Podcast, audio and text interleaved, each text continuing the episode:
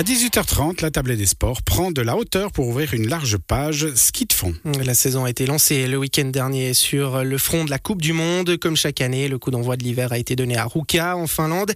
À cette occasion, la Suisse est officiellement entrée dans l'ère post-Dario Colonia. Fraîchement retraité, le Grison, quadruple champion olympique, laisse un grand vide, du moins en apparence, car la relève est là, sans oublier que les fondeurs helvétiques ont une nouvelle chef de file avec la lucernoise Nadine Fendrich, capable de jouer les premier rôle en Coupe du Monde. Nous allons nous concentrer sur ce nouveau chapitre de l'histoire du ski de fond suisse avec deux Chablaisiens qui ont goûté au plus haut niveau et qui connaissent bien cette histoire. Il s'agit des Bellerins Daniel et Jovian Ediger. Bonsoir messieurs. Bonsoir. Bonsoir. Alors, Jovian Ediger, je commence peut-être avec vous. Vous venez, comme Dario Colonia, de prendre votre retraite sportive. On imagine que vous avez encore des échos de ce qui se passe dans cette équipe de Suisse de ski de fond il y a cette impression euh, au sein des athlètes euh, qu'on entre dans une nouvelle ère. Hein. je parlais d'entrer dans une nouvelle ère, d'ouvrir un nouveau chapitre. C'est un peu euh, la mentalité, on va dire, les impressions qu'il y a dans cette équipe de Suisse. Oui, bah c'est clair qu'il y, y, avait pas mal de changements.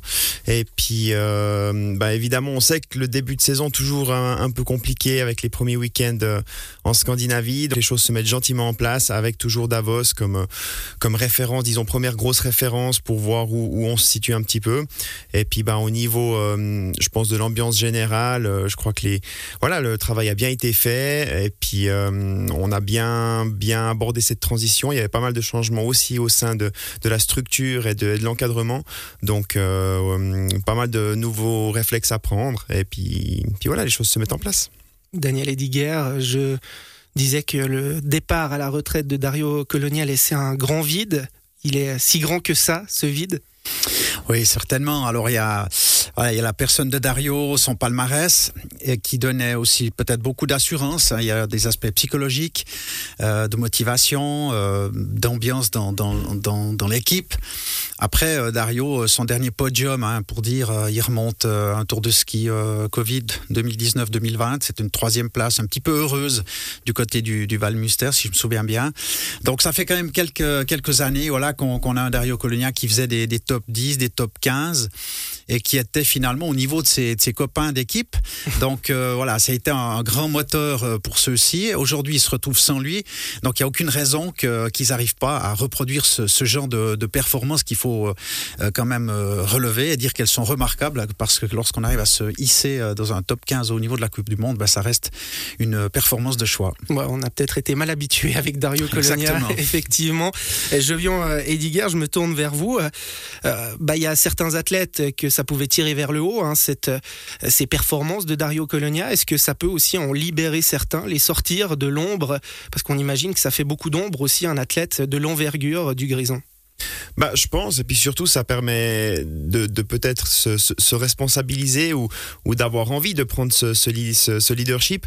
Moi, c'est vrai que personnellement, ben, quand Dario a commencé à, réduire un petit peu le nombre de sprints qu'il courait et les courir un peu moins bien, ben, c'est un rôle que j'ai que j'ai apprécié pendant ces années, avoir un petit peu ce rôle de leader dans, dans l'équipe de sprint et puis arriver, euh, voilà, en bourbant un peu le torse. Donc, euh, j'espère que, ouais, les, les copains le, le vivent de cette manière. Et puis, c'est vrai qu'on voit que la nouvelle génération des sprinteurs est, forte, est jeune, très jeune encore, donc il y a vraiment du gros potentiel. Et puis ben, euh, j'ai envie de dire euh, les copains avec lesquels j'ai vraiment grandi et avec lesquels j'ai concouru, dont Ervan notamment, euh, pour eux, ben il y a, peut-être vraiment ce, rôle de leadership à, récupérer et puis et puis à, à, booster vraiment toute l'équipe, ouais. Nervan Kaiser de B, lui aussi, hein, qui a pris aujourd'hui la 34e place du sprint de Lillehammer. On l'entendra dans la deuxième partie de cette table ronde. Daniel Ediger, on, parlait de l'aspect sportif, évidemment, du vide que peut laisser un, athlète tel que Dario Colonia, mais il y a l'aspect extrasportif aussi. C'est une médiatisation, c'est aussi, on imagine, des partenaires que ça amène parce qu'il amène beaucoup de visibilité au, au ski de fond et c'est peut-être là que le bas blesse un peu plus avec son départ à la retraite. Oh, je pense pas. Je crois que le, voilà, le, le budget de base pour l'organisation de, de, de les structures, enfin de tous les cadres, l'entraînement de tous les cadres, l'encadrement, euh, il est assuré en tout cas pour cette année. Euh, effectivement, avec Dario, il y a quand même eu des, des plus-values. On a réussi à, ouais, je, je, reviens assez en arrière, hein, mais à mais faire, la, ouais, faire l'acquisition d'un d'un camion. Aujourd'hui, voilà, tout le monde a un camion de fartage. Donc euh, ça, c'est pour les réglages, hein, avant voilà, les courses. Exactement. Donc il y a, voilà, il y, a, il y avait quand même, euh, il y a, voilà, l'effet Dario Colonia, il a quand même pesé sur, euh, oui, sur l'intérêt, sur l'intérêt des, des, des, médias et des sponsors évidemment. Mais je crois que le, celui qui en a le plus tiré parti, c'est quand même lui. Je crois qu'il a bien su profiter. Il profite encore bien. Tant mieux pour lui, hein, de, de son maintenant dans son après carrière. Mais je crois pas que ça que ça va péjorer là. Il faudra parce que comme l'a dit le fiston, il y a voilà, il y a aussi euh, il y a aussi Nadine qui fait une, médaille au championnat du monde, euh, qui a des qui a un potentiel. Et puis la Suisse, elle a toujours vécu sur une ou deux individualités hein, quand même pour euh, voilà pour exister dans, ce ski de fond qui est vraiment euh, un sport très très dur pour exister quoi avec les avec les Nordiques et les et les Russes médiatisation, les partenaires, évidemment, c'est particulièrement important. Puis il y a des décisions politiques, entre guillemets. Il faut choisir quelle direction prendre. On imagine que Dario Colonia avait un, certain point, un certain poids, pardon, à ce niveau-là, Jovian. Oui, bah, c'est clair que les résultats sont arrivés en fait avant euh, quel, quelconque changement dans, dans la manière dont l'équipe fonctionnait. Il est, il, d'abord, il, nous, il a apporté les résultats, puis ensuite, on a dû un petit peu réagir au niveau de, au niveau de, de la structure et, et du staff. Mais c'est vrai que beaucoup de choses se sont mises en place autour de lui dans un premier temps. Alors nous, on a récupéré autour, ben évidemment, alors pas les miettes, c'était bien plus que des miettes, mais c'est vrai qu'on récupérait, bah, typiquement l'exemple du, du, camion pour le, le, fartage, tout le monde en profite parce que les conditions de travail sont meilleures pour tout le monde, pour tous les athlètes. Euh, on travaillait, on, on travaille en équipe dans un sport individuel, mais, mais d'équipe.